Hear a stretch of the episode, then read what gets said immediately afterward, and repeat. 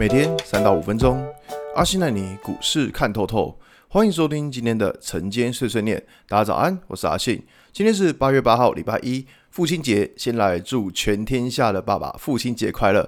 好了，那先来整理一下昨天的美国股市。道琼指数上涨七十六点，涨幅零点二三个百分点。纳斯达克下跌六十三点，跌幅零点五个百分点。S M P 五百指数下跌零点七二点，跌幅零点一七个百分点。费城半导体指数下跌二十八点，跌幅零点九一个百分点。上礼拜美股四大指数是一个涨跌互见的情况。那上涨的主要是在于传产股的道琼，那涨幅比较凶的主要是在金融股的这一部分。反而像是科技股，呃，普遍都是处于下跌的状况。OK，好，那我觉得上礼拜的美股其实。没有什么太多需要注意的地方，因为它就是一个狭幅震荡。就上礼拜五天，美股都在一个区间那边做震荡。那像这种震荡的状况，就是要看它突破的方向是往上还是往下。如果是突破方向往上的话，那当然对于整体的股市来说会是一个比较好的现象。那如果是往下突破嘞，那你就要小心，说整个台股也有可能会被带下去。好，那一样回到台股部分呢，在上礼拜四的时候。有跟大家提到关于盘势变得比较健康，那因为我们是看到就是说在呃电子股这一部分有转强，那除了电子股之外，那像是网通或是工业电脑这些族群，就是还拿得出。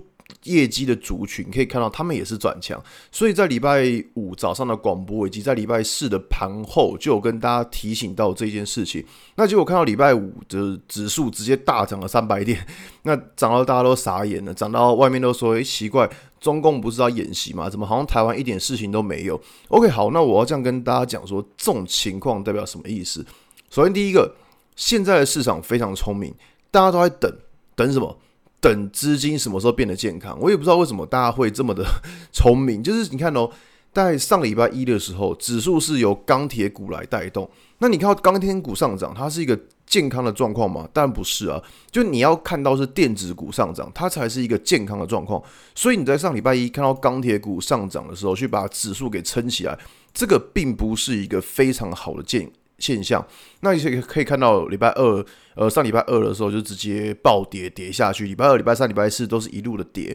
好，那我想讲就是说，现在市场上大家就在等等机会，就如果你没有看到电子股转强，大家都不会动。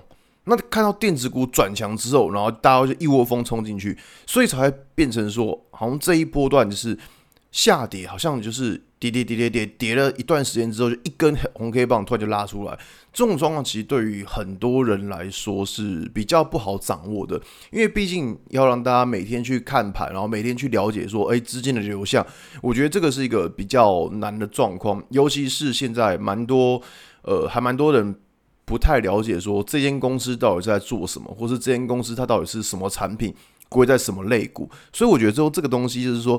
行情要掌握住这个东西是比较难的，那只是说在现在的盘面上，大家还是要尽量去学习，说学习到该怎么样去观察资金的流向，因为我觉得说才从现在八月可能到今年都会非常适用这个所谓的族群效应、资金流动这一块，所以呃，以现在的状况大涨三百点之后，要不要去追？那当然这个就看个人了，这个我也不能帮大家做做做。多做解释，那只是说以现在的情况，如果要追，那就是要注意一下自己的操作金额，就是不要放得太大，或者是说你想要去等，诶，等说看电子股有没有转强，转强之后，那你再来做下一波，这也是 OK，因为毕竟现在行情其实非常快，那也没有人能够有把握说它到底能走到什么时候，这个不知道，然后我们只知道说目前的反弹情况。它还是能够延续，但是你不知道它什么时候会从反弹，然后变成说行情反转，这个就是一个比较尴尬的状况。所以在操作的资金上，其实还是会比较小心、比较留意啊，因为毕竟今年的状况是跟过去几年是比较不一样的。这个是我觉得在操作的呃想法上要大家去注意的地方，好吧？今天节目就到这边。如果你喜欢今天内容，记得按下追踪关注我。如果想知道更多更详尽的分析，在我的专案《给通勤组的标股报告书》里面有更多股市洞察分享给大家哦。阿信晨间碎碎念，明天见，拜拜。